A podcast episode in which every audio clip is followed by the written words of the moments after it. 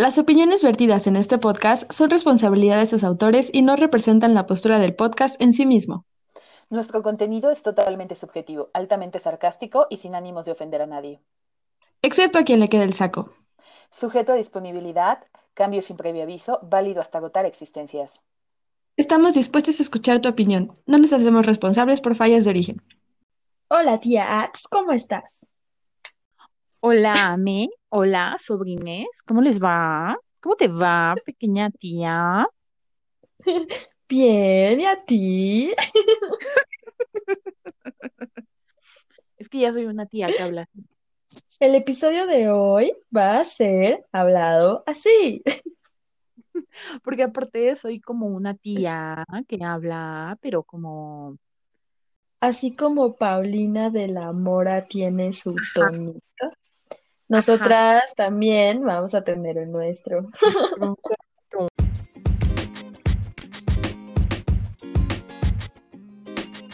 Bienvenidos todos, el podcast que no sabías que necesitabas, por tus tías millennials feministas favoritas. Bueno, sobrines, y continuando con esta preciosa y loca saga, hoy les traemos un episodio muy especial, igual que todos nuestros episodios, por supuesto. Pero este locamente especial. Vamos a hablar de lo que pasa dentro de nuestra cabeza. Prácticamente toda nuestra vida se basa en lo que pasa dentro de nuestra cabeza. Como les hablábamos la vez anterior, pues empezábamos a hablar de salud mental, ¿no? Y hablábamos como de lo que implica a nivel individual y también a nivel social y, e incluso a nivel económico. Entonces, una vez dada esa pequeña introducción, nos vamos a ir a la parte más teórica, clínica, Mm, positivista. interna, ¿no? Tal vez. O sea, vamos a hacer uso de es- del- del corte positivista para explicar las cosas, pero lo que intentamos explicar y lo que intentamos decir es más de un corte interno, de lo que pasa dentro de la cabeza. Los piojos que caminan por tu cabeza no cuentan. Ah, bueno. Lo siento. Bueno, Pero si te hablan, entonces sí. La primera vez que fui al psiquiatra, yo tengo una broma que es, mm, o sea, que hago todo el tiempo, que es que las ardillas o las paredes en su defecto me hablan. Y entonces estaba hablando con mi psiquiatra y dije eso. Y se preocupó porque creyó que era de verdad. Hay malas ideas y decirle a tu psiquiatra en tu primera sesión que las ardillas y las paredes te hablan. O sea, luego le, le aclaré que era broma, claro está. pero, o sea, yo si hubiera sido tu psiquiatra, me hubiera quedado así de, ¿qué tal si no es broma y solo dice que es broma para que no me preocupe? A lo mejor lo pensó en primera instancia, pero ya ahora ya estamos muy, muy, muy evolucionado nuestra relación. Sobrines, si ustedes nunca han ido al psiquiatra, les voy a spoilear que una de las preguntas obligatorias que te hacen es literalmente si has escuchado voces, Ajá. que nadie más escucha. Así decía mi mamá cuando me dice que lave la ropa. Sí, claro, porque pues a menos que seas una persona sorda, has escuchado voces, ¿no? Entonces, por eso es tan divertido esto que menciona su tía. Ujú. Sí, porque aparte fue mi respuesta a cuando me preguntaron si había escuchado voces. Dije algo como, este, no, si omitimos a las, a las ardillas que me platican, algo así. Ay, es que yo intento bromear como mecanismo de defensa.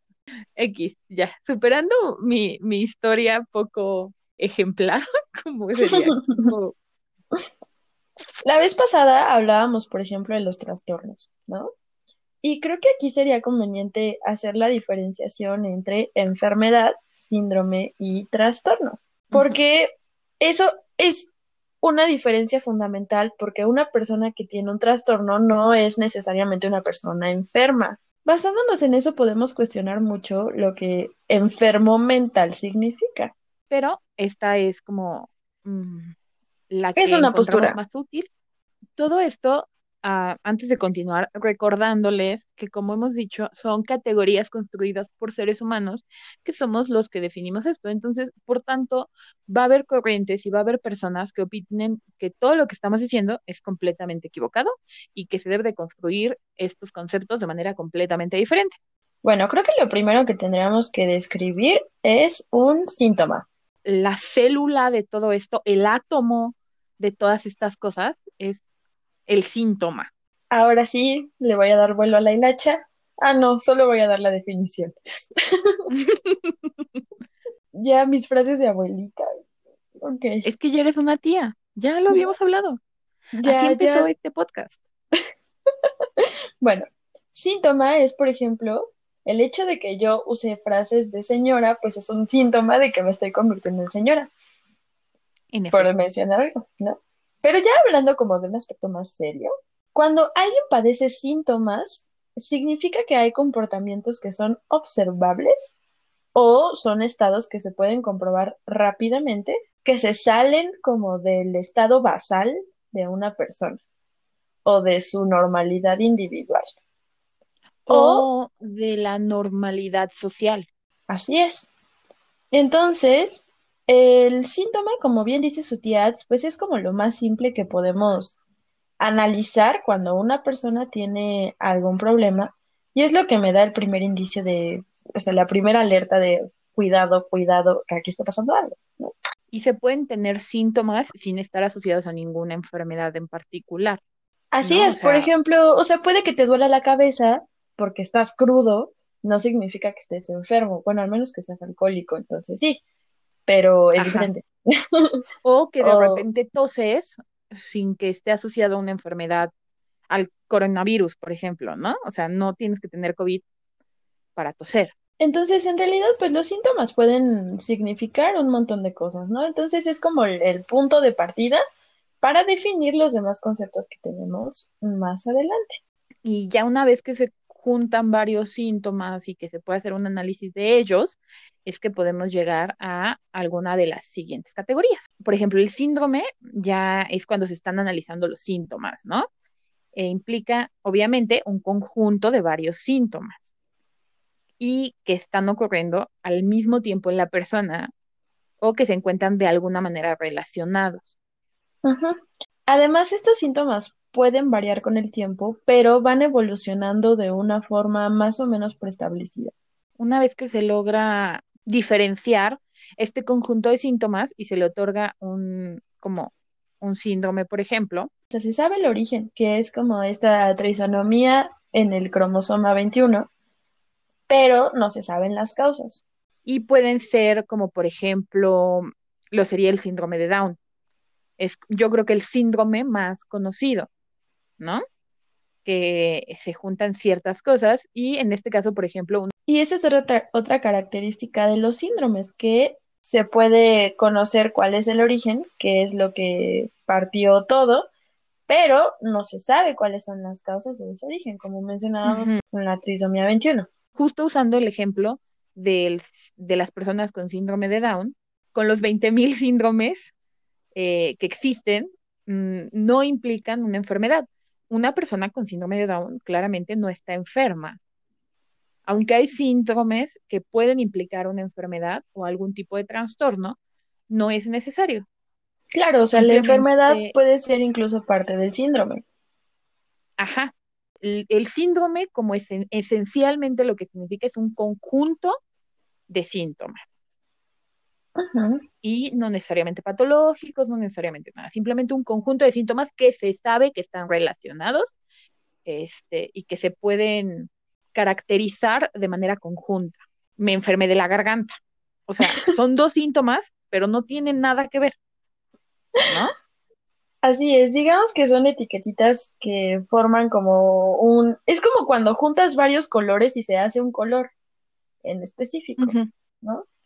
Entonces, así, solo así es cuando podemos hablar de síndrome. Y ahora, continuando con esto de que no se saben las causas exactas de un padecimiento, nos vamos a trastorno. En el caso de un trastorno, es Un síndrome no sería el síntoma de que me duele la pierna porque me rompí la pierna junto con el síntoma de un conjunto de síntomas igual, pero que no se explica por una afección generalizada. ¿Esto qué significa? Que no hay una causa exclusiva o definitiva del trastorno y que no hay un origen tampoco. Entonces, un trastorno puede ser, por ejemplo, una descripción de síntomas, acciones o comportamientos que son muy específicos en una persona y que generalmente están asociados a patologías o desórdenes, es decir, de algo que no funciona adecuadamente. La OMS, en particular para trastornos mentales, dice que hay una gran variedad de trastornos mentales, cada uno de ellos con manifestaciones distintas. En general, podemos decir que se caracterizan por una combinación de alteraciones del pensamiento, la percepción, las emociones, la conducta y las relaciones con los demás. Y eso es lo que haría en particular un hecho pasar de ser un trastorno general a un trastorno mental. Ahora, ya en la cotidianeidad, generalmente cuando usamos el término trastorno, nos referimos a los trastornos mentales. Ojo, no es que todos los trastornos sean mentales, pero Generalmente a eso nos referimos. Y para terminar con este grupo, cerramos con la enfermedad. La enfermedad tiene unas causas subyacentes y es en general un proceso de afección que tiene un ser vivo que se caracteriza por una alteración en un estado sano de salud, es decir, no tengo salud. Hay algo que afecta a mi salud, pero la gran diferencia es que sí hay unas causas específicas bien identificadas de eh, por qué se da una enfermedad. Y entonces hay signos y síntomas que se pueden identificar muy claramente y además generalmente se presentan alteraciones anatómicas eh, o como les digo, pues hay unas causas específicas. Pero no todas alteraciones biológicas representan una enfermedad. Por eso volvemos a, a la particularidad de los casos. Y usando el ejemplo eh, inicial del síndrome de Down, por ejemplo, mm, se puede saber el origen, se tiene como muy identificado todo esto, igual no la causa que da el origen, pero se tiene como muy, muy estudiado como todo lo demás, y aún así no eh, cataloga como enfermedad. Lo mismo con algunos otros padecimientos. Si se dan cuenta con esas afecciones que tienen un montón de síntomas y que son difíciles de diagnosticar y no sé qué, generalmente son síndromes y no solo enfermedades como tal. Y aunque algún día, por ejemplo, descubran cuál es la causa del síndrome de Down, eso no lo va a volver una enfermedad. Porque la enfermedad de manera social e incluso de manera clínica tiene esta categoría patologizante, o al menos es como yo lo entendería. Eh, yo sé que para fines tal vez prácticos, académicos y de análisis, pueda a lo mejor parecer lo mismo, pero de manera social y antropológica podríamos hablar de que la enfermedad implica cierto nivel de patología y cierta identidad de lo curable. Claro, es como por ejemplo con la gripa, ¿no? O sea, sabemos que tu cuerpo lucha contra la gripa y en algún momento se restablece tu salud. O si no, dependiendo si es viral o bacteriana, pues te dan tus medicamentos y ahí para controlar los síntomas y para matar el bicho y se cura y ya, no pasa nada. Es diferente con los síndromes y con los trastornos. Y también, o al menos son, o hay, al menos hay enfermedades, por ejemplo, la diabetes es una enfermedad, no es curable, pero es tratable de cierta manera. En cambio, hay otras, hay síndromes y trastornos que no son siquiera tratables porque no se encuentran dentro de la categoría patologizante de una enfermedad, como los trastornos del espectro autista. Eh, son trastornos que si bien no lo tenemos súper estudiados y categorizados y caracterizado todo lo que tiene que ver con el origen y las causas del autismo, sí podemos hablar de que aunque se sepan, no van a entrar dentro de la categoría de enfermedad porque no hay nada que curar, porque son personas que entran en otra categoría, que hablaremos ahora, y aunque comparten trastornos, más bien hablaríamos de neurodiversidades. Y justamente esto que mencionas de la neurodiversidad es un tema relativamente reciente que trata justamente de visibilizar que no hay necesariamente algo que curar o algo que transformar sino que necesitamos ir aceptando e incluyendo a las personas que tienen funcionamientos neuroatípicos. Que son neurodivergentes. Aquí mm, solo una mención, neurodiversidad es que existen mucha diversidad, valga la redundancia, mucha variabilidad de estructuras neuronales, de desarrollos neuronales y toda esa clase de cosas. Y neurodivergente hace referencia a las personas que tienen alguna de estas diversidades. Entonces, alguien, una persona con, con algún grado o con algún punto del trastorno del espectro, del espectro autista eh, es neurodivergente, pero no es toda la neurodiversidad. Y justamente la intención de introducir este término es que, por ejemplo, el hecho de que una persona con trastorno del espectro autista no sea la mejor para socializar no implica necesariamente que no pueda ser funcional en otras áreas de la vida. Y es importante reconocer que no se trata de una discapacidad, sino de una forma de funcionamiento distinta. Y a partir de eso vamos construyendo justamente estos caminos para la inclusión. Ahora, el trastorno del espectro autista es el que más mencionamos porque es el primero que abrió la puerta para el término de neurodiversidad. De hecho, son las personas autistas y las personas dentro de los entornos de las personas autistas quien empiezan a sacar esto y a quitarle un poco la categoría patologizante que sería otorgado cuando usan este, discapacidad intelectual, ¿no? Que era el término que se solía usar antes más. Porque no, las, no necesariamente tienen una discapacidad intelectual las personas que son neurodiversas. Y entonces, a pesar de que son estas personas por quienes se inicia este movimiento, pues no son las únicas consideradas dentro de este, ¿no? Están, por ejemplo, también las personas que tienen dislexia o las personas, por ejemplo, con TDAH.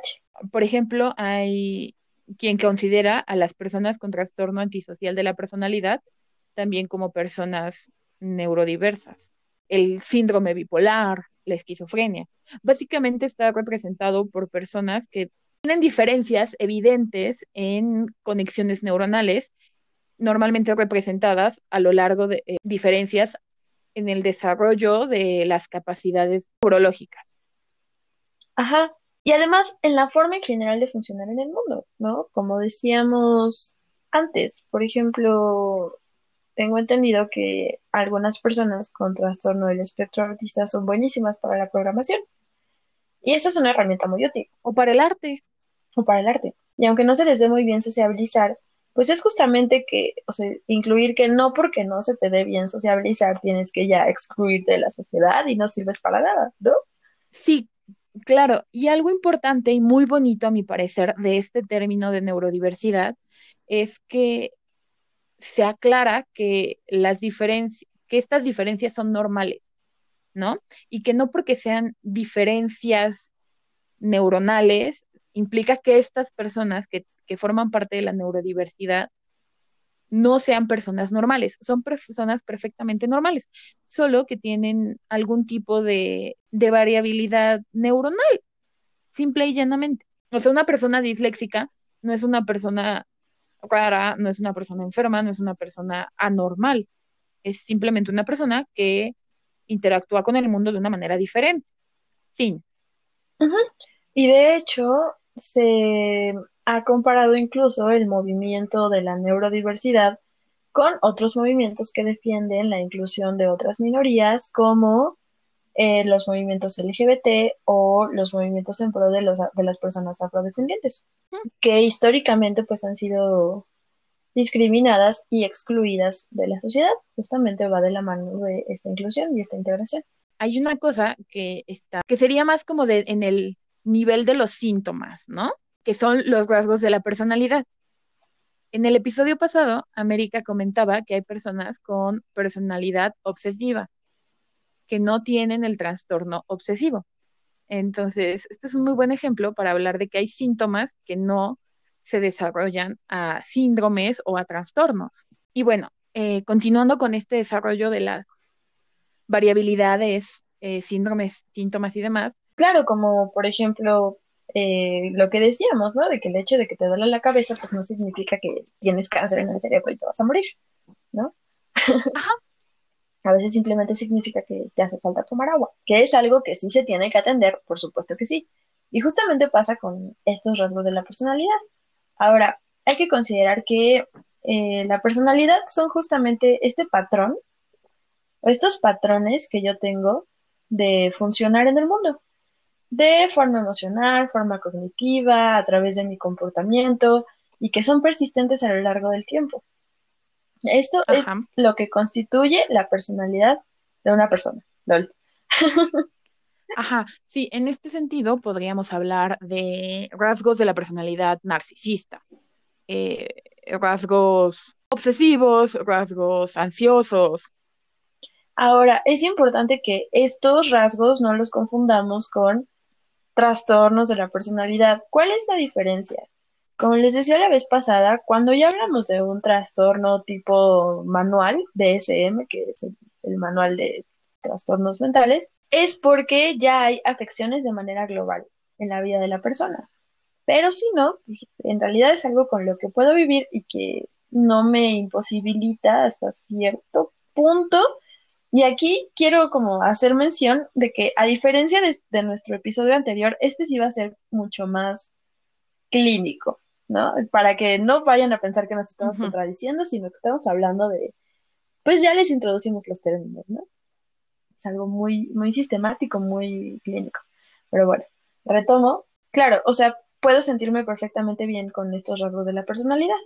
Sin embargo, pues hay ciertos rasgos que me predisponen hasta cierto punto o hacen que sea más probable que yo desarrolle un tipo de trastorno específico. Eh, y pues ya, habiendo aclarando esto y ya hablando un poco de categorías más concisas en torno a trastornos y síndromes, me, estoy quedando sin Hay algunos trastornos de categoría mental, trastornos mentales, valga la redundancia, que son como los más famosos que les vamos a mencionar un poco aquí.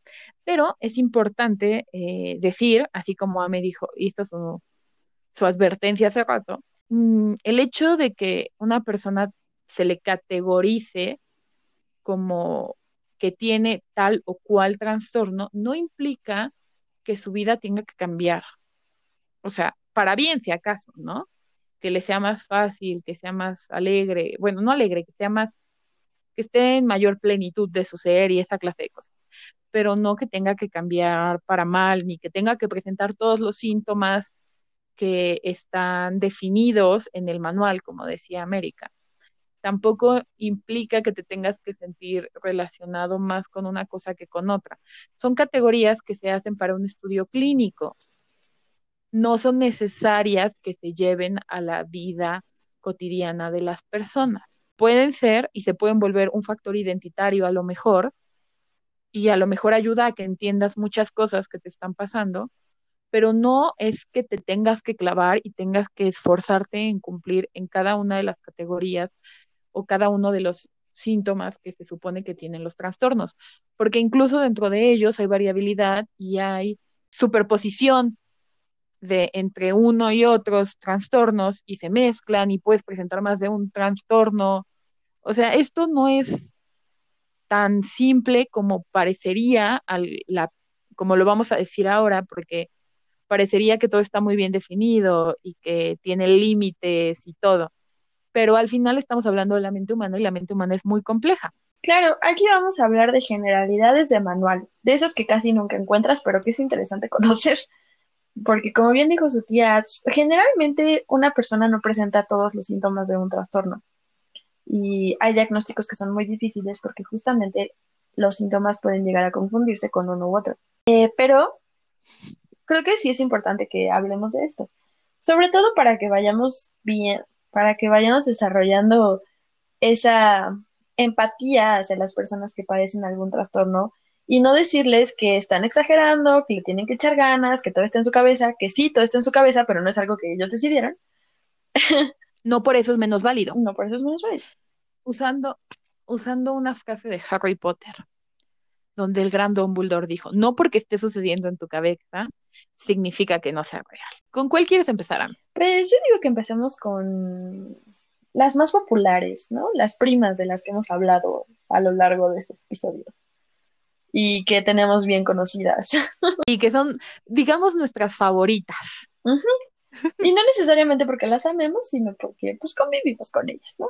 Y gracias por introducir el tema. Hablamos ahora de la prima depresión. Y ese es el mío. Igual dentro de la depresión hay diferentes niveles, diferentes manifestaciones. Está, por ejemplo, el trastorno depresivo mayor, que es lo que genéricamente se considera depresión, que es cuando te sientes de la chingada por más de dos semanas, pero así, neta de la chingada, y cuando eh, no tienes ganas de nada, no te quieres ni bañar ni levantar de la cama, solo quieres estar durmiendo todo el día. Sí, o sea, empecemos por ansiedad, que es la mía, ¿no? Que es mi, mi, mi esencial. Yo, en lo particular, padezco de trastorno generalizado de ansiedad. No es la única forma de padecer ansiedad. Existen varios trastornos que están relacionados a la ansiedad y se puede tener episodios ansiosos sin necesidad de padecer un trastorno como tal de ansiedad y se puede incluso sufrir ansiedad ligera, no, creo que ni siquiera, no sé si se puede llamar ansiedad, pero se puede sufrir de ansiedad sin ni siquiera llegar a un episodio ansioso que sea como clínico y toda la cosa. Pero los trastornos de ansiedad creo que están representados porque eh, en el generalizado es todo. En el, en el social es las, está dirigido hacia las interacciones sociales, por ejemplo. Pero la idea es que te da miedo lo que pueda pasar. Te genera ansiedad, pero es un poco malo usar la palabra que quieres definir para definirla a sí misma. es que hay que diferenciar entre miedo y ansiedad. El miedo es cuando tienes el estímulo ya ahí. Y la ansiedad es cuando sientes que el estímulo puede pasar en cualquier momento. Entonces, por eso es más difícil, porque que lo tengas, no es que haya un al futuro. No es un miedo como tal, pero es un miedo al futuro. Este futuro puede ser 20.000 cosas. Cuando es en un entorno social, por ejemplo, hay personas que dicen que es, es un miedo a cagarla socialmente. En mi caso es a todo. ¿No? Y no tienen que ser miedos realistas y pueden no tener ningún fundamento. A lo mejor, yo hay veces que me despierto con miedo de que los aliens lleguen y yo no creo que eso vaya a pasar, pero la ansiedad juega con tu cabeza. Cabe mencionar que, por ejemplo, en el trastorno de ansiedad generalizada que tiene no es que pase algo específico que te genere ansiedad, sino que la ansiedad simplemente llega. Así dice, hola, con permiso, ya llegué, ciela, ya vengo a joderte el día, o la semana. o el mes. Y los episodios de ansiedad pueden llegar a ser imposibilitantes mucha gente cree que solo la depresión te puede tirar en la cama, pero en realidad el, miedo a lo que puede pasar puede hacer que, te que sea tan grande esta ansiedad que, te, que tu opción sea no moverte. Es, puede llegar a ser muy imposibilitante. No te da hambre o te da hambre todo el tiempo. Generalmente esas son las primeras cosas que se afectan sientes una tristeza muy profunda y que no puedes explicar. Y eso es lo complicado de, la depresión, que la gente siempre te pregunta, pero ¿por qué estás triste? No sé, ¿cómo no vas a saber? Pues no sé, güey, no sé, venga a preguntarme. Sí, lo mismo pasa con la ansiedad, no necesariamente tienes que saber qué es lo que te le está causando. Ajá, entonces si ustedes tienen a su alrededor alguna persona que tenga un trastorno y les dice que no sabe por qué se siente así, créanle, de verdad. Ahora, esto puede, no es lo mismo que te sientas triste y que sea una tristeza que te dura dos días, a que entres en un periodo depresivo, ¿no? O en una crisis depresiva que te mantiene tumbado por dos semanas o más. O que, o sea, igual y sí sales a hacer ciertas cosas, pero ciertamente te cuesta muchísimo trabajo que cuando no tienes este... este y no hay manera de distraerte de, de quitar esa sensación. Puedes estar haciendo cosas, pero sigues con la sensación de que todo está mal. Y es que además llega un punto en el que, y es uno de los síntomas de hecho, en el que no disfrutas de absolutamente nada y las cosas que antes te gustaban ahora ya no te gustan. Y incluso puede llegar a evolucionar de tal manera que ya no sientes nada. Que dices, pues ya no me siento triste, pero no me puedo sentir feliz tampoco y no me siento enojada, simplemente estoy existiendo que es como el aplanamiento emocional, que también es muy grave, porque es hasta cierto punto una forma de desconectarte de la vida. Y pues bueno, si esto perdura a través del tiempo, eh, se llama trastorno depresivo persistente o también llamado distimia. Y generalmente lo complicado de esto es que como no sabes qué, qué está pasando y por qué te sientes así, no encuentras como un alivio o una forma directa de resolverlo. Y entonces muchas veces, al menos en mi caso, se acompañaba mucho de la culpa de, es que ¿por qué me siento así? No entiendo, ya no me quiero sentir así. Pero pues ojalá se tratara de no, de simplemente querer, ¿no? de echarle ganas. Entonces esto es como en general. Luego tenemos eh, otro, o sea, hay, hay muchos. Uno de los que podemos hablar, por ejemplo, es el trastorno obsesivo compulsivo, que es muy famoso porque por sus siglas, que es TOC. Y entonces la gente es como muy común de, ay, que tienes TOC, o ay, no te pongas de TOC, cosas así. Y es básicamente... Se caracteriza por tener pensamientos obsesivos. ¿Esto que significa? Que no me puedo deshacer de ellos. O sea que si, por ejemplo, Ads piensa que van a venir los aliens, por más que tú trates de convencerla de que no es cierto, no se lo puede quitar de la cabeza y lo está pensando una y otra y otra vez. Y estos llevan eh, estos pensamientos obsesivos llevan a comportamientos compulsivos, que es la segunda parte de este binomio eh, trastornal. Y entonces, ajá, y entonces se constituye lo que también llamamos rituales, ¿no? O sea, por ejemplo, esas personas que tienen que contar eh, cuando llegan a un lugar cinco veces hasta el 3, lo hacen porque de verdad, de verdad, de verdad creen que si no lo hacen el mundo se puede acabar. Literalmente piensan eso, literalmente piensan que el mundo se puede acabar. Eh, sí, por ejemplo, eh, yo conozco a alguien que tiene que meter todas las cosas en bolsas, en bolsas, y esas bolsas en otras bolsas, y luego hacer bolsas de sus bolsas, y luego tener todo perfectamente dividido, y cada vez que va a ir a algún lado, tiene que estar checando esas bolsas. Y normalmente son estas actitudes, estos rituales o estas, estos comportamientos compulsivos lo que hacen notar el TOC. No, obviamente no podemos estar viendo lo que está pensando la persona todo el tiempo, pero cuando empezamos, eh, se empiezan a notar ciertos comportamientos y cierta ritualidad en estos comportamientos, es cuando da como la alarma para hablar de un TOC. Y además, por ejemplo, o sea, no es que tú quieras limpiar todo el tiempo, o bueno, depende de qué grado, ¿no? Pero o sea, no es que tú quieras acomodar las plantitas. Insisto, siempre depende de en qué grado. Pero si, por ejemplo, llegas tarde a una reunión de trabajo porque tenías que asegurarte de que la puerta estaba correctamente cerrada, entonces ya estamos hablando de un problema. Sí, más que solo una vez, más que de mierda, cerré o no, y ya checas y te vas, ¿no? O sea, que se vuelve una cosa como más continua. O que dices, ajá, o que dices, mierda, cerré o no, alguien sabe, ya ni modo, voy a seguir con mi vida. Entonces no tienes. Y algunas personas que padecen de este trastorno, una vez que les pasa algo por justo el día que no hicieron el ritual, aunque este no tenga nada que ver, lo asocian y les hace pensar que deben de continuar con su ritual para impedir que vuelvan a pasar cosas que están fuera de su control. Así es, y generalmente este es uno de los detonantes del TOC. Como por ejemplo, ahora con la pandemia eh, hay muchas personas que van a empezar a limpiar más y que tienen el riesgo de empezar a limpiar de manera compulsiva. Entonces yo no dudo, por ejemplo, que si alguien tuvo un familiar que se contagió de COVID y, falleció, eh, se asuste mucho pensando que si no limpia adecuadamente se puede volver a morir alguien. Y eso puede ser un, un problema muy serio cuando de verdad no puedes vivir sin limpiar de esta forma compulsiva. Bueno, continuemos porque si no esto será eterno. Vamos a seguir, de los que estamos hablando ahorita son como de los más populares, como del grupito de amigos populares de los trastornos. Otro de ellos es el trastorno bipolar. Antes se llamaba depresión maníaca y es un trastorno que causa cambios extremos en el estado de ánimo. Entonces, generalmente son dos episodios, el episodio maníaco y el episodio depresivo. ¿Qué es el episodio maníaco?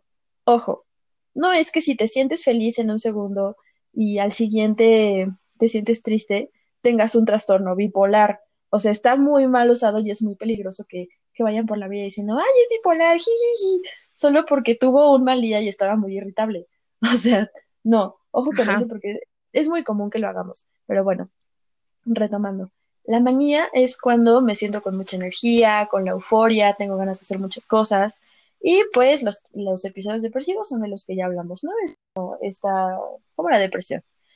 Y en la Pero, manía no se toma en cuenta mm, las posibles consecuencias de las cosas que uno hace, por ejemplo, ¿no? O sea, exactamente, yo, por ejemplo, a veces me dan ganas de aventarme del paracaídas, pero después digo, pero eh, yo tengo un problema que ya les hablé en algunos episodios anteriores, eh, que es disautonomía, y entonces para mí los cambios abruptos de presión no son lo ideal, voy a acabar en desmayo, me voy a sentir mal durante mucho tiempo y demás. Y entonces digo, ¿para qué? Una persona durante un episodio maníaco va a decir, no importa, yo me quiero aventar y lo voy a vivir y lo voy a experimentar y me voy a aventar y me voy a aventar y, me voy- y se va a aventar. ahora es importante mencionar que estos episodios no suelen ser episodios de horas, sino que suelen ser episodios de semanas o incluso meses. Y entonces, por ejemplo, es un periodo de tiempo en el que una persona se super emocionó, se endeudó un, mucho- un montón con tarjetas de crédito porque se sentía imparable en el mundo. Y todo eso empezó de la nada, o sea, un segundo estoy bien y al siguiente ya siento que ardo y que me quiero comer al mundo. Y cuando ese episodio termina, caigo en cuenta de todo lo que hice, es como, chin, ¿y ahora cómo voy a pagar todo esto? Y ahora tengo que disculparme con las personas eh, a las que les prometí algo, con quienes me comprometí o a quienes les hice mucho, mucho daño. Eh, y eso se alterna con los episodios depresivos. Y generalmente, el, como la diferencia es que no avisa cuando va a haber un, un episodio. O sea, justamente es muy repentino. Luego, eh, nos podemos ir, por ejemplo, al trastorno límite de la personalidad, eh, muy conocido por... Por el anglicismo borderline. Eh, lo que pasa, de hecho, las personas que tienen trastorno límite de la personalidad les va muy mal, o sea, de verdad sufren muchísimo. Se caracteriza por un miedo muy intenso a ser abandonados, son personas que generalmente tienen relaciones muy intensas, muy inestables, que un segundo te aman y al siguiente segundo te odian. Y las personas que tienen, que, las personas que tienen trastorno límite de la personalidad por ejemplo, un momento idealizan a su pareja como de, ay, es lo mejor que me pudo haber pasado en la vida. Y al siguiente eh, dicen, no, es que me odian, no sé qué, cosas por el estilo. Tiene esta similitud un poco con el trastorno bipolar en cuanto a lo- la dualidad, pero es un poco más expresa el cambio. No, no No, es que más. además en el trastorno límite de la personalidad no estamos hablando de hipomanía y depresión. De lo que Ajá. hablamos es de, se nota mucho en la interacción, en la interacción con las personas, es donde, o sea, tú puedes, si, eres- si tienes bipolaridad, puedes tener estos episodios aunque estés solo. Y generalmente a las personas que tienen trastorno límite, sí, estos síntomas se detonan más a través de las relaciones sociales. Entonces son, por ejemplo, igual personas muy impulsivas que pueden tener comportamientos riesgosos. Son también esas personas que, por ejemplo, de repente quieren imitar mucho a alguien y que un, les cuesta mucho trabajo tener una identidad propia. Entonces ven a un artista que les gusta y, y quieren imitarlo de forma casi obsesiva. Aquí está como el asegún, ¿no? Que es diferente a cuando no estás conforme con tu imagen, pero no. O sea, las personas límite con este trastorno son, son muy cambiantes, son muy inestables, mucho, muy inestables. Como ya pudieron escuchar, tiene mucho, o sea, eh, son una cantidad de síntomas muy variables y que tienen mucha tendencia a otros trastornos que les hemos comentado y algunos que no les podremos comentar porque se nos haría eterno esto. Entonces, es tal vez uno de los que sea más complicado de diagnosticar porque no hay algo que sea tan fácil de caracterizar para decir esto sí, ¿no? Porque es un, es el conjunto de muchas cosas lo que hacen que pueda quedar como una persona con TLP. Claro, cabe mencionar que las personas con este trastorno tienen un alto riesgo de suicidio porque de verdad cuando algo sale mal se lo toman de una forma tan desproporcionada que pueden llegar a acabar con su vida porque además a esto hay que sumarle que son impulsivas. Sí, viven al límite de los sentimientos, al límite del comportamiento, por llamarlo de alguna forma. Eh, luego tenemos otra que no mencionamos, pero también forma parte de, de las neurodivergencias. También la anterior, o sea, esta que acabamos de decir, la border, eh, forma parte de la neurodivergencia y otro neurodivergente es el trastorno disociativo de la personalidad. Este es muy complejo y es fácilmente confundido con, por ejemplo, la esquizofrenia. Normalmente eh, se da un trauma, en alguna persona durante su infancia que genera una división en su personalidad y genera dos personalidades dentro de su misma mente. Dos o más, sí, eh, hay casos, es un no muy buen ejemplo, pero para que tengan una idea, sería el de fragmentado de la película. Normalmente la que generan es algún tipo de protector, aunque no necesariamente parezca que la personalidad este, sea protectora, pero se genera con la idea de proteger a la personalidad, a la infancia que no se está pudiendo proteger. Es como, por ejemplo, cuando tuviste un evento traumático y lo olvidas completamente, es porque tu mente te quiso proteger porque era peor para tu estabilidad que lo recordaras. Entonces, esta es una forma extrema en la que el mundo es tan peligroso que necesito tener a dos personas dentro de mí para poder afrontarlo. Bueno, todos somos personas. Sí, eh, y estas personalidades no necesitan coincidir en género, en sexo, eh, en edad y en edad, expresión de género, eh, orientación sexual, en nada. Son personalidades, con, es más, ni siquiera en corporeidad coinciden. Y no es que tengan diferentes cuerpos, pero la internalización de su cuerpo es diferente y se puede ver en la expresión corporal de cada una de estas personalidades. Y además, por ejemplo, hay casos en los que una personalidad es zurda y la otra es diestra. Una vez estaba leyendo un caso sobre una persona que tenía este trastorno y una de sus personalidades tenía diabetes y la otra no. Entonces, dependiendo de qué personalidad fuera la consulta médica, aparecía la diabetes o no. Era súper interesante y definitivamente es un reto para, reto para las neurociencias porque, a ver, explíquenme eso. sí, porque es un cambio metabólico. Eh, bueno, continuando con todo esto, hablando como de la neurodivergencia que más mencionamos anteriormente, está eh, el trastorno del espectro autista básicamente conocidos como autistas, que va desde lo que antes se conocía como Asperger, pero del, desde el DSM5 forma parte de todo el, espectro autista, o sea, de, la totalidad del espectro autista, que son personas sumamente funcionales a personas autistas que no tienen ningún tipo de interacción, al menos no en un origen, con el resto del mundo y que pueden llegar a tener incluso un, un, alto, un alto grado de discapacidad intelectual. Entonces, justamente por eso se llama espectro, porque incluye muchísimos tipos, muchísimos tipos de características, pero la más común es el conflicto con la socialización. Eh, generalmente tienen intereses limitados y sus comportamientos suelen ser muy repetitivos, entonces por eso los diferenciamos simple vista, sobre todo en los niños. Ya, si, Después del tratamiento se van eliminando estos síntomas, pero originalmente pues es parte de lo que se considera ahí. Recuerdan que yo hice la mención de que no son personas enfermas, pero esto no quiere decir que no se vean beneficiados, como dice Ame, por llevar un tratamiento con especialistas de la salud mental. Y, e incluso a veces no solo de la salud mental, sino especialistas en rehabilitación motora o los 20.000 especialistas que puedan tener, pero no, por eso tienen una enfermedad.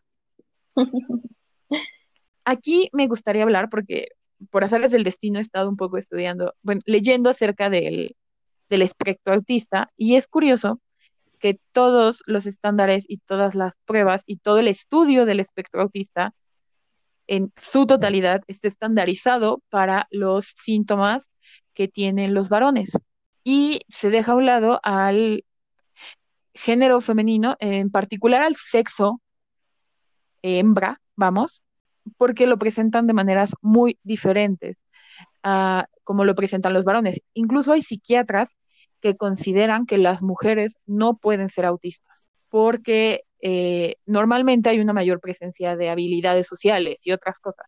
Pero lo importante aquí es que el machismo llegó tanto a la práctica clínica y a la medicina, para los que dicen que no es verdad, que a las mujeres con esta neurodivergencia se les suele invisibilizar y normalmente el diagnóstico para una mujer con algún grado de autismo llega muchos años después que el promedio para el diagnóstico de un varón con autismo. Y como spoiler alert, no, las vacunas no generan autismo. Hay gente que cree eso. Los antivacunas, ese es el origen de los antivacunas. Pero autismo como o sea, porque yo sé que dicen que te matan y que te controlan y otras cosas, pero no sabía lo del autismo. Lo del autismo fue el origen de los antivacunas, por eso las personas dejaron de vacunar a sus hijos. Ya después la teoría conspiranoica aumentó más, pero ese es el origen, porque dije, o sea, hicieron un estudio que en realidad no tiene ningún tipo de validez y de hecho después el autor se detractó, donde decía que las vacunas generaron autismo. Ya después dijo que no era cierto, pero de todas maneras el mundo se quedó como de, ay, las vacunas generan autismo. Sí, la gente no suele tomar bien las cosas. O sea, se queda con lo que les conviene. ok. Siguiendo con estos trastornos, tenemos otro de los populares que es el trastorno por déficit de atención. Este se puede presentar con o sin hiperactividad eh, y es el eh, popularmente conocido como TDA o TDAH, que, se, que se caracteriza justamente por una falta de atención. Es decir, no, es que en realidad no es que no tengan atención, el problema es que su atención está en todos lados y en todos los estímulos. Entonces les es muy difícil centrarse en una tarea específica porque pasa la mosca y lo ven y se distraen y les cuesta mucho trabajo centrarse en algo e ignorar y diferenciar a qué estímulos atender y a cuáles no. Ojo, si tú te distraes fácilmente, no necesariamente significa que tengas TDA, porque además se acompaña de otro tipo de síntomas. Por ejemplo, eh, esta necesidad constante de estarte moviendo, porque sientes demasiada energía en tu cuerpo, o incluso puedes tener problemas para la socialización también y un alto grado de impulsividad. Entonces, por ejemplo, dices, ah, pues no me concentro, pero en realidad no soy una persona impulsiva, entonces muy probablemente no tengas TDA. Sí, y hay muchas personas que son distraídas, pero en determinadas circunstancias pueden mantener la atención por periodos largos de tiempo. Y bueno, eso también sería algo de que no es TDA como tal. Eh, y la hiperactividad, que sería su otra compañera, es esta necesidad de mantenerse en movimiento y de tener, como decía, más energía de la habitual. Muchas personas con TDA eh, son de las que, TDAH, son de las que desarrollan 25 mil hobbies, por ejemplo, ¿no? Bueno, y ya vamos a mencionar una última, que es la dislexia presente, ¿cómo están? Eh, la dislexia se puede presentar de muchas formas, ¿no?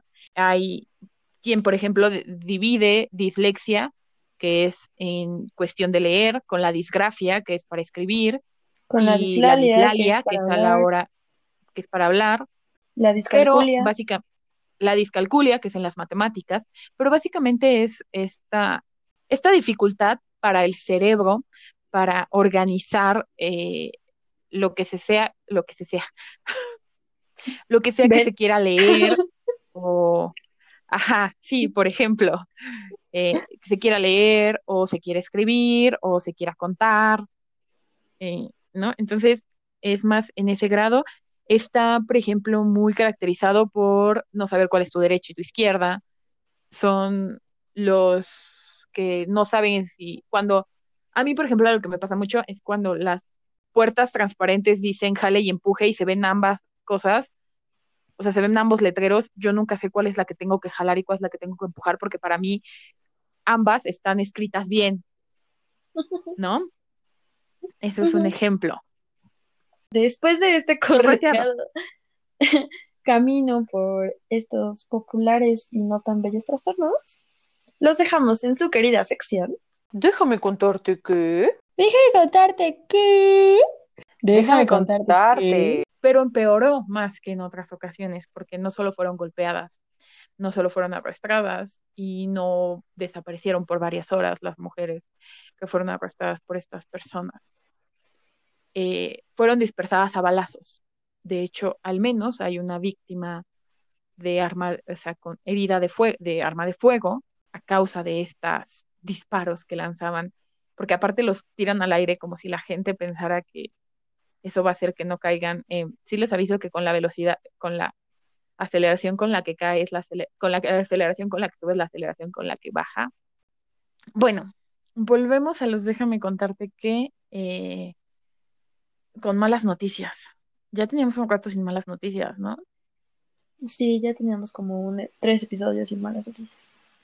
Pero bueno, eh, por desgracia, y para nadie de extrañar, eh, se hallaron muertas tres mujeres en Cancún a lo largo, en menos de 24 horas o en, en un fin de semana, porque a lo mejor tardaron 28 horas en encontrarlas con diferencia de ese horario, no lo sé. el fin de semana pasado se hallaron muertas víctimas en, de feminicidio a tres mujeres. Eh, una de ellas es la que más ha llamado la atención por cómo fue encontrada y porque se hicieron públicas algunas de las fotos que, de cómo fue encontrada, ¿no? El día martes se hizo una protesta para exigir justicia para estas mujeres jóvenes. Habrá quien diga que no fue del todo pacífica la protesta, pero realmente no había víctimas. Lo único que hicieron fueron un pan de pintas. Eh, se pidió, se les pidió a las autoridades del Palacio Municipal, cuando llegaron al Palacio Municipal de Cancún, eh, que salieran, no quisieron hacerlo, se encontraron a una puerta cerrada por completo y después de un tiempo llegaron policías a reprimirlas, cosa que está mal, pero que tampoco sorprende, por desgracia. y por si te interesa. Física básica. Física básica, ajá. O sea, se ve alterada por algunas cosas, pero no lo suficiente como para que no sea peligroso tirar balas al aire. No, han salido los responsables, al menos al momento en que grabamos este episodio. El presidente de la República pidió que se esclarecieran las cosas, que se, eh, tomaran las medidas pertinentes, que se despidieran a los que tuvieran que despedir, que no, que no se encubriera nadie, pero pues uno mm, sabemos que ni a nivel federal lo hacen, ¿no? Es lo que dicen, ¿no? Es lo que tenía que decir. Es lo que tocaba decir. Y dos, pues tampoco es que pueda ser más allá de una recomendación, porque al final del día somos una república federal. Entonces cada gobierno es autónomo y falta que el gobernador del estado de Quintana Roo quiera hacer algo.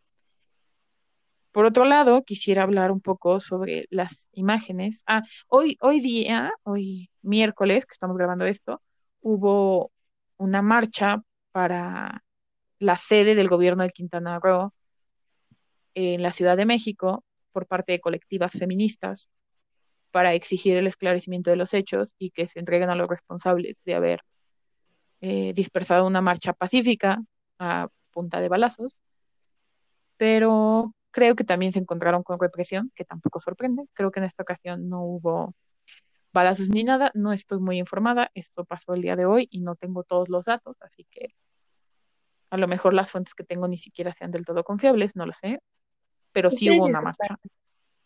Y no me sorprende, o sea, la verdad es que yo pienso que es más posible a que sí las hayan reprimido a que no. De todas maneras, también me gustaría hablar sobre las imágenes que se divulgaron, eh, un poco como lo que pasó y que originó la ley Ingrid en su momento. Yo entiendo que hay fotografías que son necesarias tomar en determinados contextos para hacer el estudio adecuado y encontrar, eh, pues tomar toda la información posible para encontrar al responsable del asesinato. Pero creo que uno está mal la divulgación, porque es una persona la que está ahí y se tiene que respetar a esa persona. Si no quiero respetar a la persona que está ahí, respeta a los familiares de esa persona, tantito por dignidad humana. Eh, y tampoco entiendo cómo es que las personas dicen, oh, claro, voy a ver esas imágenes, ¿para qué? ¿De qué te sirven? ¿Ganas algo? Eh, yo les, les exhorto a que denuncien si encuentran estas imágenes y en caso de que las vean no las compartan eh, y traten de que eso desaparezca porque creo que es calidad y respeto básico que se le debe dar a cualquier persona. Definitivamente es indignante la represión que hay en contra de las manifestaciones y más en contra de las manifestaciones que hacen las mujeres, ¿no? O sea, porque no digo que no haya otro tipo de represiones, pero creo que sí, sobre todo en este último año o este último par de años, pues se ha visto mayoritariamente en los movimientos de mujeres, bueno, los movimientos feministas. Entonces, pues sí, solamente respetar a las víctimas.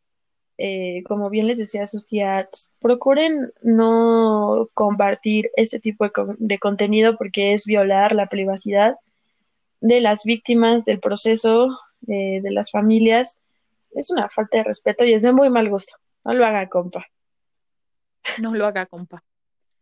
Bueno. Y terminamos. Ah, no, es cierto.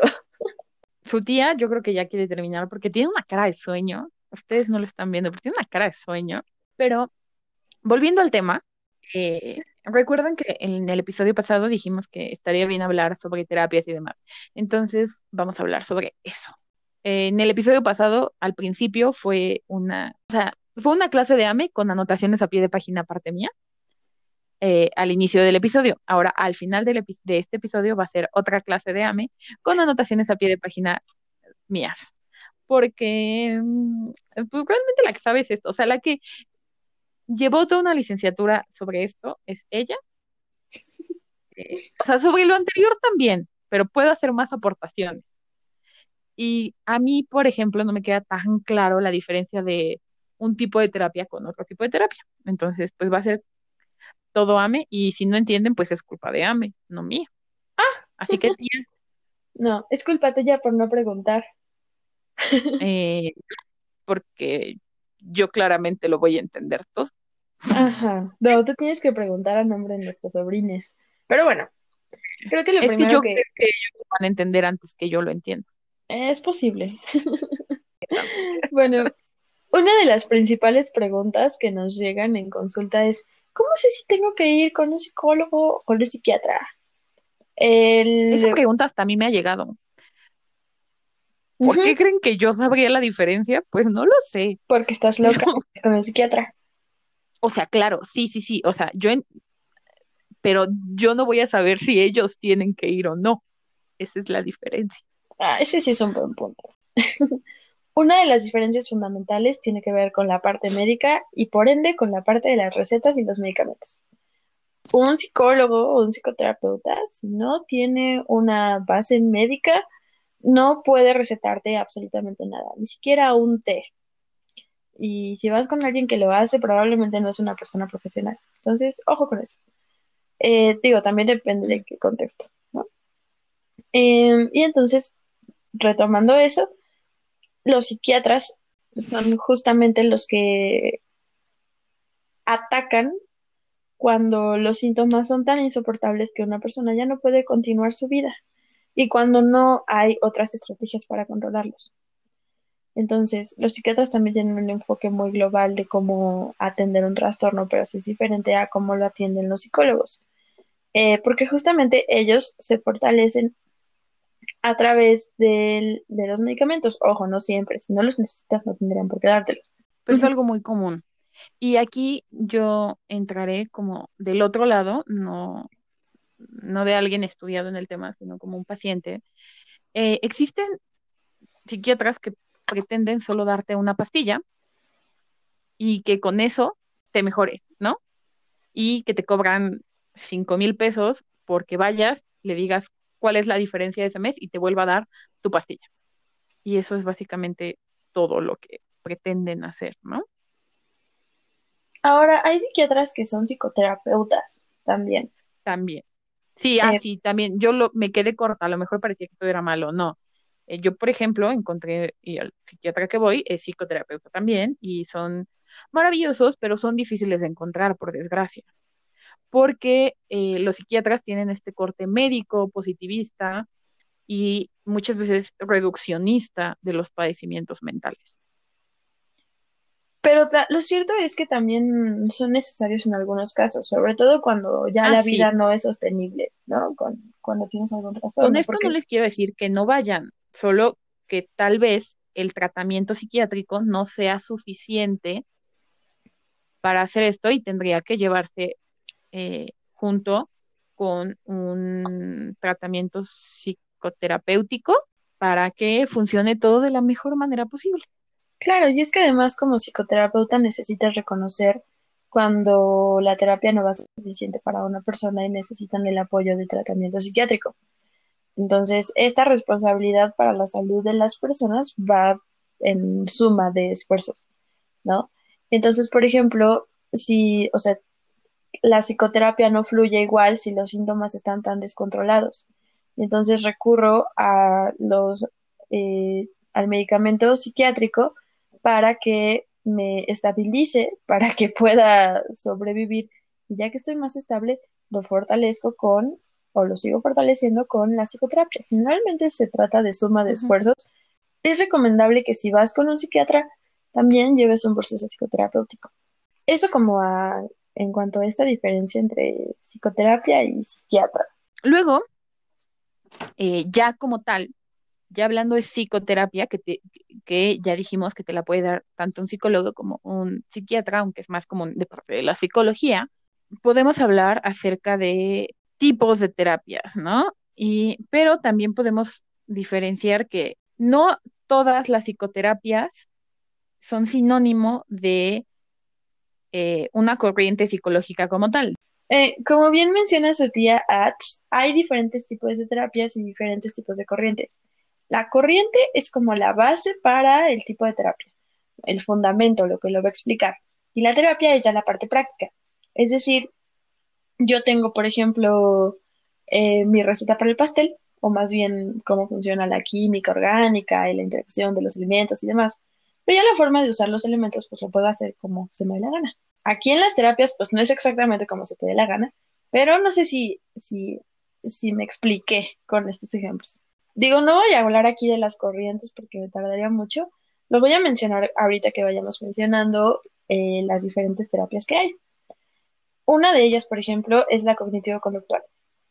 Eh, esta terapia lo que asume es que tengo patrones de, pensamiento que no son adaptativos o que son erróneos y que generan comportamientos que no son adaptativos o que son, o que son erróneos y que puede interferir con mi vida cotidiana en forma de emociones negativas. Entonces, generalmente lo que hacen los terapeutas con estos pacientes es ayudarlos a superar sus dificultades a través de transformar estos patrones de pensamiento que resultan ser tan conflictivos. Además, me dan estrategias muy específicas para controlar los síntomas. Entonces, por ejemplo, la terapia cognitivo-conductual es muy buena para tratar eh, síntomas de ansiedad, de depresión o de trastorno obsesivo-compulsivo. Síntomas. No necesariamente el origen de los pensamientos, ¿no? Eh, aquí me causa mucho, mucho estrés, pero es a nivel personal, que como alguien que estudia evolución humana y que quiere dedicar toda su vida a ello, que usen tan a la ligera el, concepto de adaptativo. Pero bueno, eso es algo muy personal. Solo quería comentárselo sobre. Es que en realidad el trastorno, el trastorno, lol, en realidad la terapia cognitiva conductual a mí me parece muy debatible quizá desde un punto de vista antropológico, porque lo cierto es que es muy funcional, pero, o sea, si quieres resolver algún conflicto pasado, la terapia cognitiva conductual definitivamente no es para ti. Porque lo que hace es trabajar con tus síntomas y con tus patrones de procesamiento. Bueno, con tus patrones de pensamiento, más bien. Puede ser de cierta manera funcional, creo yo, para personas que han perdido por completo la capacidad de funcionar y se han visto carcomidos por la por los síntomas de su padecimiento y dejan que este, estos síntomas le controlen por completo sus vidas en ese aspecto entiendo un poco la funcionalidad, ¿no? Pero yo lo veo más como un método de rescate que como una terapia completa en sí misma. Volvemos a no tienen por qué estar de acuerdo con nosotras, solo es pues nuestra opinión. Y de hecho yo sé que algunos colegas van a estallar cuando escuchen lo que vamos a decir a continuación, pero pues es un espacio abierto. Sí, la terapia cognitivo-conductual en realidad es muy práctica. O sea, eso es lo que tiene. Es útil, es muy útil, es muy práctica. Pero insisto, o sea, no, no para todas las personas es quizá lo, lo que mejor les puede funcionar. Sí, y yo como antropóloga mm, que admite y valida todas las formas de interactuar en la sociedad, eh, no me parece útil que lo único que quieren solucionar es su forma de interactuar con la sociedad. Como antropóloga me parece más importante que esté en paz esa persona, pero que si quiere estar en paz y tener ataques de pánico, para mí no hay ningún problema. Otro de los tipos de terapia es la terapia breve centrada en soluciones. Perdón, esa por completo no tengo idea de lo que es. ¿A qué te suena? O sea, que es terapias a corto plazo, según lo que es. O sea, no tengo idea real de lo que es, pero eh, medio, medio leí. Se supone que son terapias cortas, eh, donde en algún punto te van a decir, bueno, ya no tienes que venir, ya está solucionado. Y justo porque ya está solucionado, son más bien a metas cortas que se ponen como de, lo que quiero solucionar no es tu vida ni tu dinámica con el mundo. Quiero solucionar, según yo, cómo te comportas cuando estás frente a la computadora. Y ya. Y una vez que lleguemos al resultado que queremos llegar, está terminada la terapia. Y si acaso se vuelve a empezar otro proceso terapéutico para solucionar otro problema que se tenga.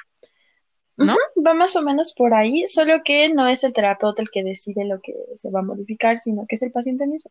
Pues Ajá. el paciente llega con sus expectativas así de, bueno, pues quiero cambiar esto y quiero que sea así. Como de, ok, pues vamos a trabajar en cambiar eso. Eh, sí, como muy práctico todo y por eso se, por eso es breve y centrada en soluciones. Es como, bueno, no nos vamos a ir con el bla, bla, bla de entender tanto qué es lo que está pasando, sino cómo te afecta y cómo podemos cambiarlo. Y solo o sea, con lo necesario ya tenemos para salir adelante. Por eso es que dicen soluciones, ¿no? O sea, porque según yo, muchas de las corrientes y terapias que se dan no, no se habla de soluciones. ¿O sí? El cognitivo conductual O sea- más o menos por ahí va. Pero parte del punto de esta terapia es que muchas veces las personas se estancan como en tratar de entender el problema, ¿no? Porque no pueden imaginar cómo salir de él. Entonces, para eso es este tipo de terapia. Ok. Así me suena con más sentido.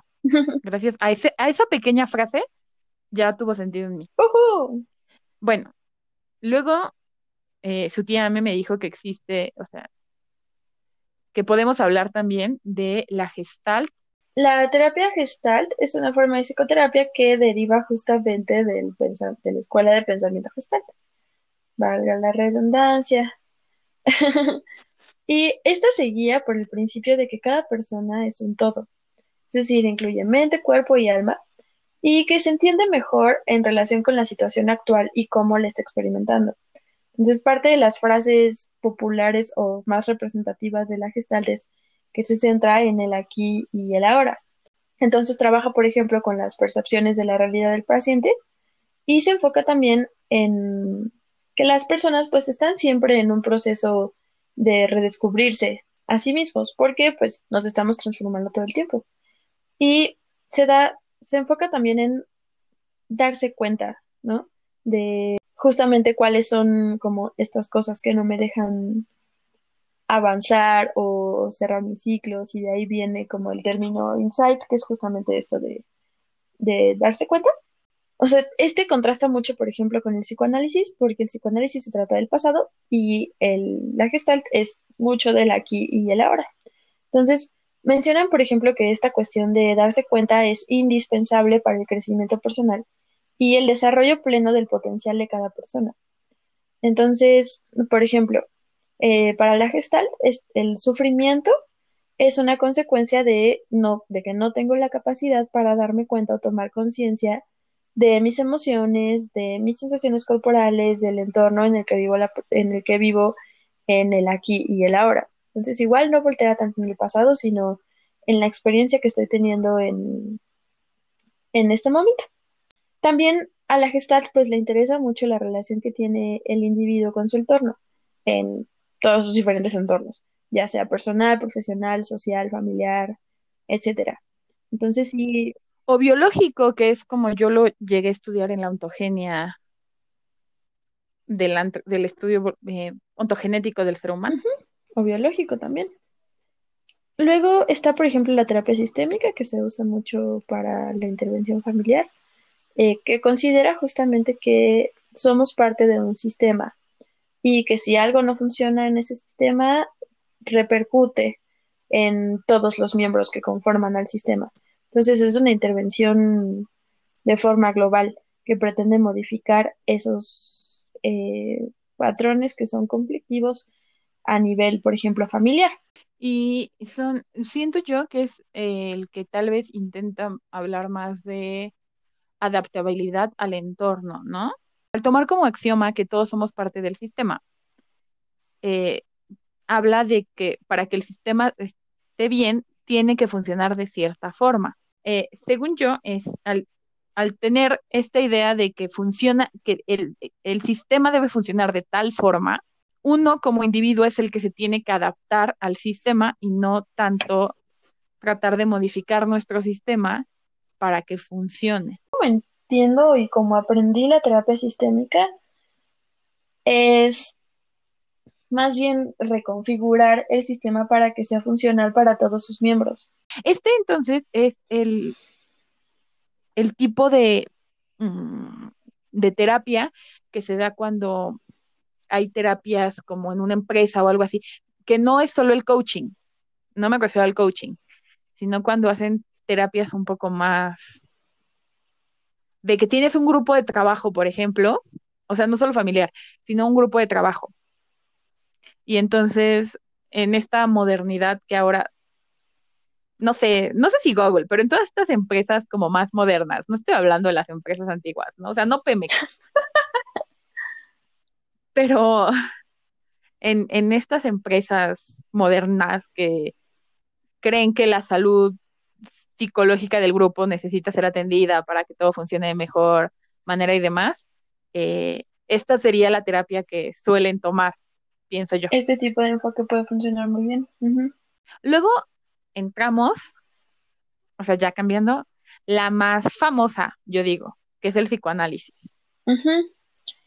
Es el que parecería, a ver, yo voy a decir como lo que yo conozco, ubico y entiendo.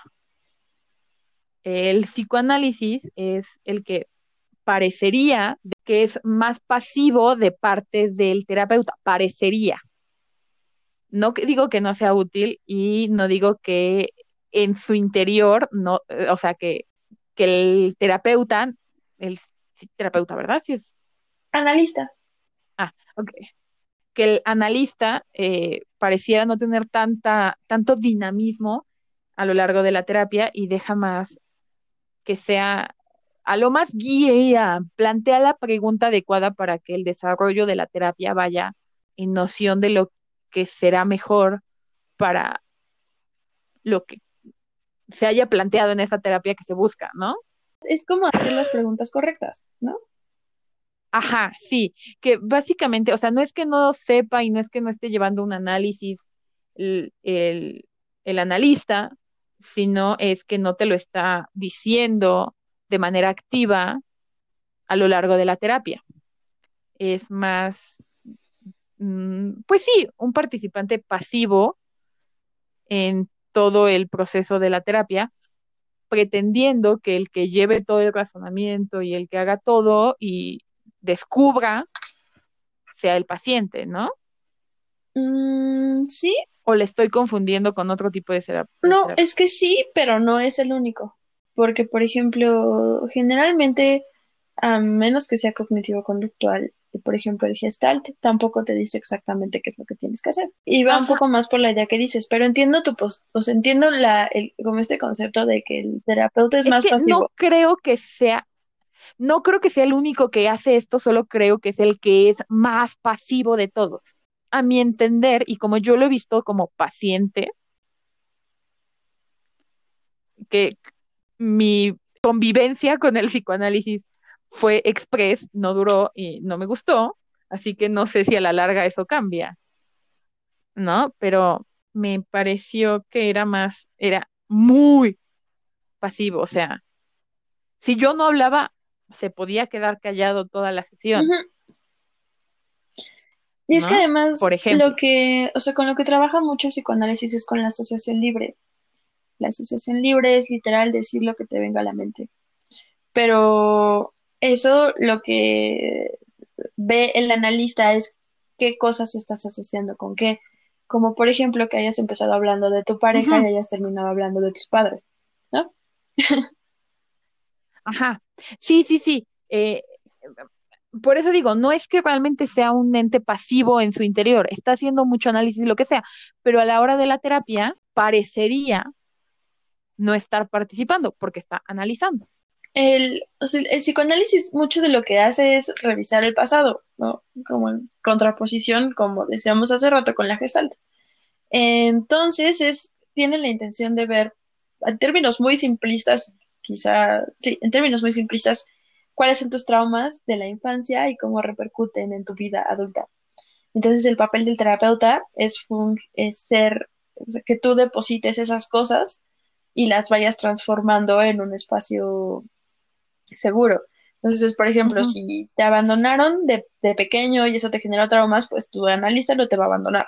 Entonces, depositas ese trauma en el analista, tú lo trabajas a través del analista, de forma así muy indirecta, porque no es que directamente el analista te diga, eh, no, pues sí, aquí vamos a transformarlo. No, justamente trabaja Ajá. mucho en, en esto que decías de hacer las preguntas correctas para que tú vayas cachando ciertas cosas y te vayas dando cuenta de ciertas cosas. Así de, oye, ¿ya viste que esto se relaciona con esto? ¿O esto no te suena parecido a esta situación? Entonces vas asociando, justamente. Mi psiquiatra es un poco a veces Sí, psicoanalista. tu psiquiatra tiene ese corte. Luego, ahora vamos a hablar de uno que América me presentó. O sea, no es como que yo supiera mucho de psicología antes de que América me explicara las cosas de psicología, pero sobre todo de esta parte de atrás, ¿no? Entiendo más fácil el padecimiento que el cómo tratarlo y cómo dar esa aproximación.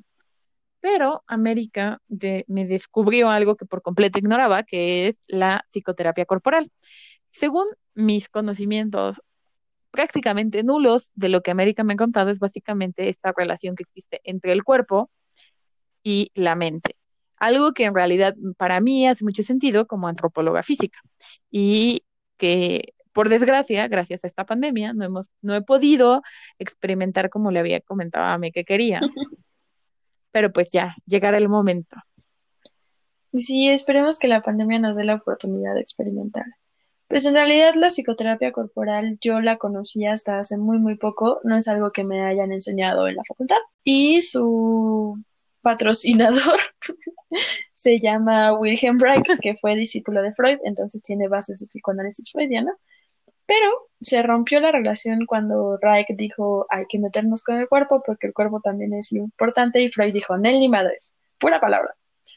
Y entonces aquí viene la diferencia eh, fundamental de la psicoterapia corporal con otro tipo de, de terapias, que es justamente el involucramiento del cuerpo. Entonces, habla, como bien les decía Sutats, de la relación entre, el mente, entre la mente y el cuerpo en varios niveles.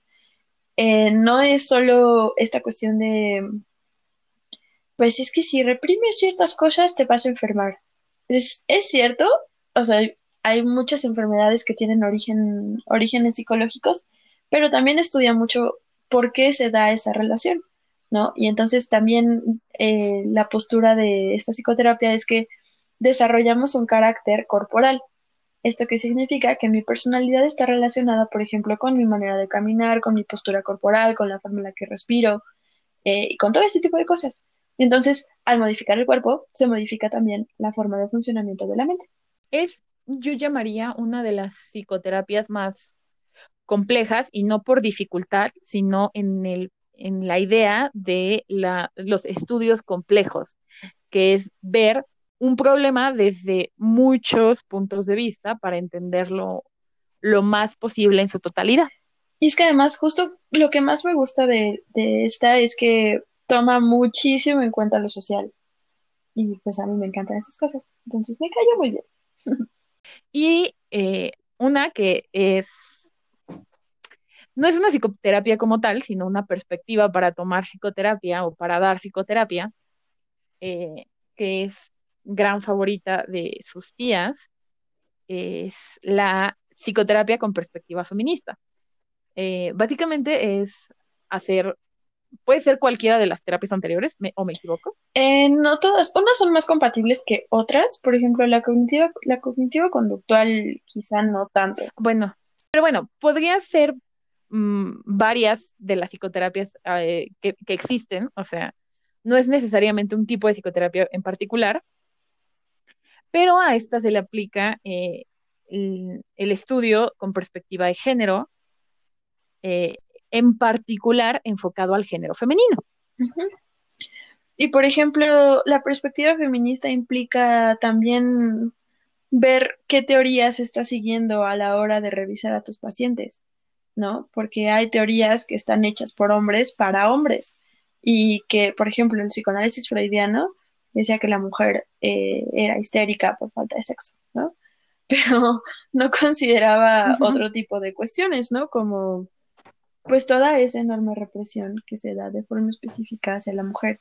Entonces, es muy interesante porque revisa estos procesos a nivel social, personal y hasta teórico. Y justamente es un espacio feminista. Como, por ejemplo, hacer la reflexión que les mencionaba al inicio del episodio de que el autismo está pensado en, o sea, está pensado, estudiado y analizado por y para hombres, ¿no? Y al hacer este evento crítico es un poco de lo que la perspectiva feminista podría aportar a este análisis. Completamente de acuerdo.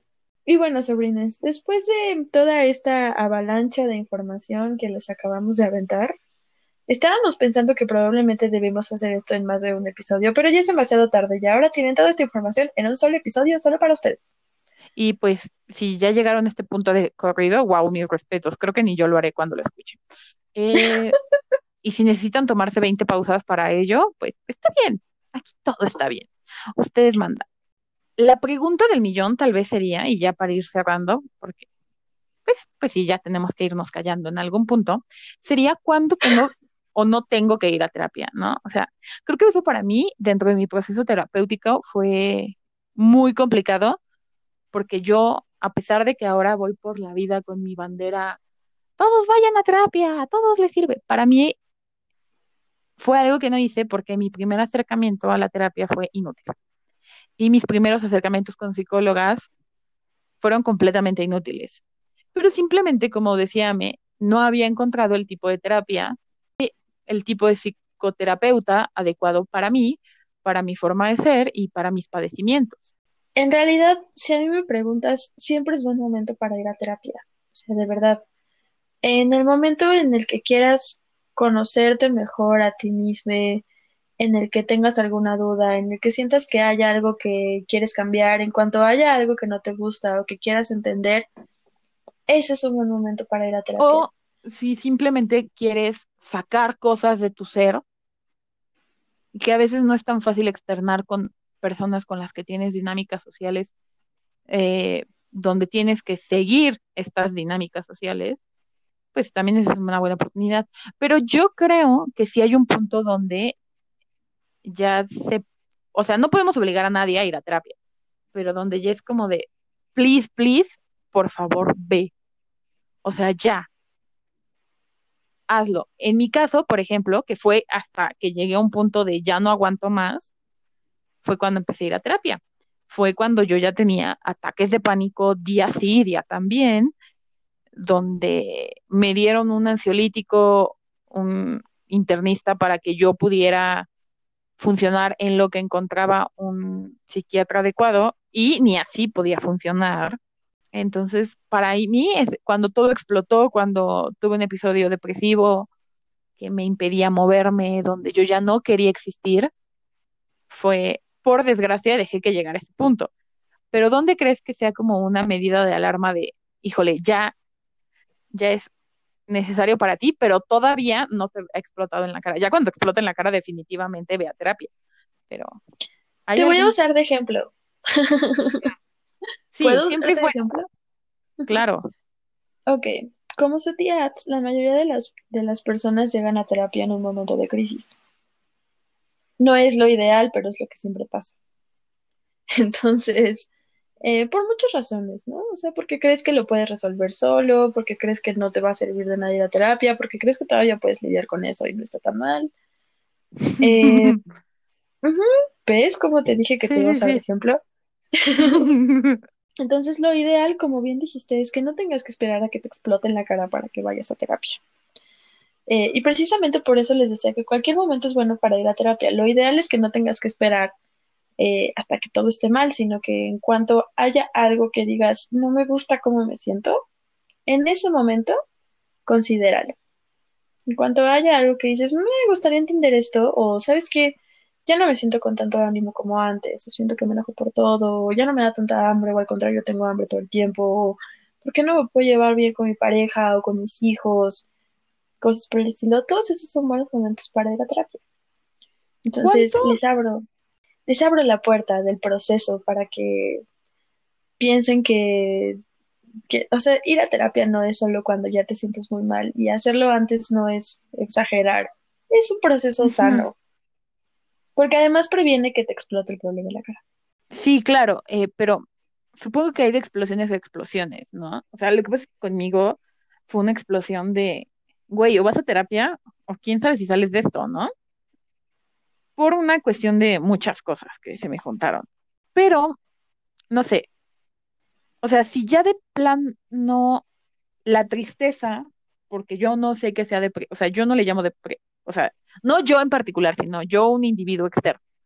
Si alguien no sabe lo que es depresión y cuánto tiempo la tristeza ya llega a un punto donde, o sea, todavía no me explota como para quererme matar ni para no verle sentido a la vida, pero cuánto tiempo de tristeza ya es como para que diga, güey, esto ya no es normal, por ejemplo. Pues es que de- depende. En serio, depende del evento, porque por ejemplo, si estás en medio de un proceso de duelo, pues es como Ah, bueno. comprensible, ¿no? Que sea un poquito más largo. Ok. Pero en general, por ejemplo, como para eso nos sirve el DSM, cuando hablas de que llevas más de dos semanas sintiendo de- sintiéndote de la chingada, entonces es como de, "Mm, quizá tengo un problema, quizá debería ir a terapia. Aunque seas perfectamente funcional, o sea, aunque puedas salir a la calle, aunque puedas hacer tus cosas, si ya llevo dos semanas jodido, ya voy a, o sea, vamos, ya estoy en crisis, pero todavía no está la cosa terrible como para que sea muy evidente para mi persona que nunca ha ido a terapia y que no tiene conocimientos de nada. Ya dos semanas, ¿crees que ya, Es que a es mí no me gustaría dar, es que a mí no me gustaría dar Sí, bueno, yo sé que no, pero usando el manual, no tu criterio, sino usando el manual, porque cada persona es diferente, ¿no? O sea, y hay veces que alguien se puede sentir de la chingada solo en un día. Y sentirse triste es bastante, es, ya con eso podrías ir a terapia a hablarlo y pues que todo salga bien y sin necesidad de llegar a, un a una crisis terrible, ¿no? Pero bueno, yo persona que me niego a ir a terapia. Según el DCM, si ya pasé dos semanas de la chingada, ve mejor me voy a terapia antes de que me quiera matar. Ujú, ujú. Ok. Traten de ir a terapia de por sí antes, o sea, en verdad es algo es bueno. Y como dice Ame, pues hay veces que sin necesidad de llegar a dos meses, a dos, a dos semanas, perdón, ya estás necesitando ir a terapia y ya se puede considerar una crisis.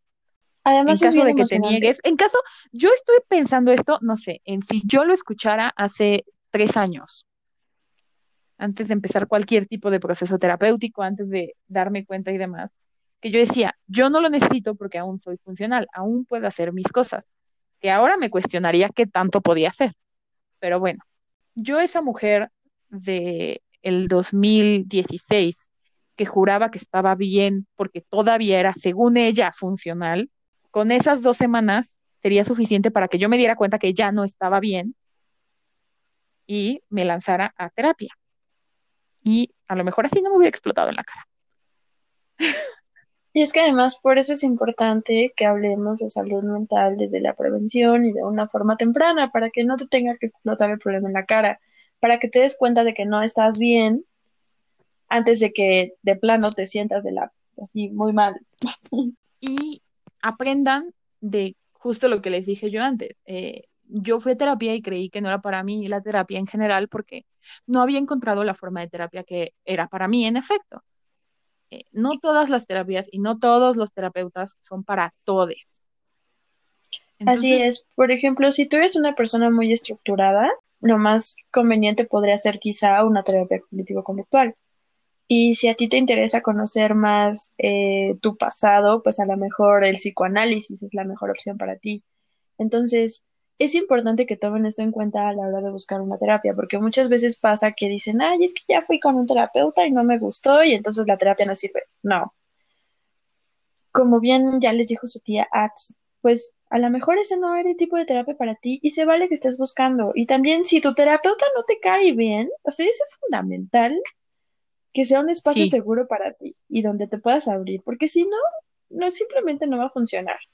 Lo cierto es que de este lado, pues también les puedo decir que no todos los terapeutas podemos tratar con todas las personas. Pues hay casos para los que sano que digas, no, o sea, no puedo tratar con este tipo de casos, mejor lo canalizo a alguien que sí pueda. Me gustaría decir que durante todos nuestros episodios han oído varias veces que decimos que lo personal es político. Tan lo personal es político que ir a terapia es un acto político. Así es, porque se trata de cuestionarte tus historias, tus patrones, tus contextos, de confrontarlos también y de decidir cambiar. Es un proceso revolucionario, es un proceso de transformación. Y es un proceso muy importante. Entonces, sí, la terapia, al menos para mí, y creo que también para su tía, es un acto político. Sí, y porque gracias a la terapia puedes tomar actos que eh, pudieran ser más evidentemente políticos. Además, por ejemplo, la terapia eh, puede ayudarte a conectar de nuevo con la vida, a conectar de nuevo con la naturaleza, con las cosas que son más esenciales y dejar de lado, por ejemplo, el consumismo, ¿no? Como lo que les decíamos en el episodio pasado, darme cuenta de que no necesito estar consumiendo todo el tiempo para sentirme bien. Y eso incluso podemos llevarlo a episodios anteriores. Eh, cuando controlamos y entendemos nuestro ser, también a lo mejor hace que queramos estar mejor con el ambiente y no solo con el ambiente social, sino con el ambiente en general y tal vez pensemos hasta en lo que consumimos, por qué lo consumimos, ayude nuestra huella de carbono. Si te gustaría ser una persona más verde, también es buena idea que vayas a terapia para que entiendas el porqué de tus acciones y pues eso también te ayuda mucho. Así es. Y bueno, sobrines, les tenemos una noticia y una propuesta indecorosa.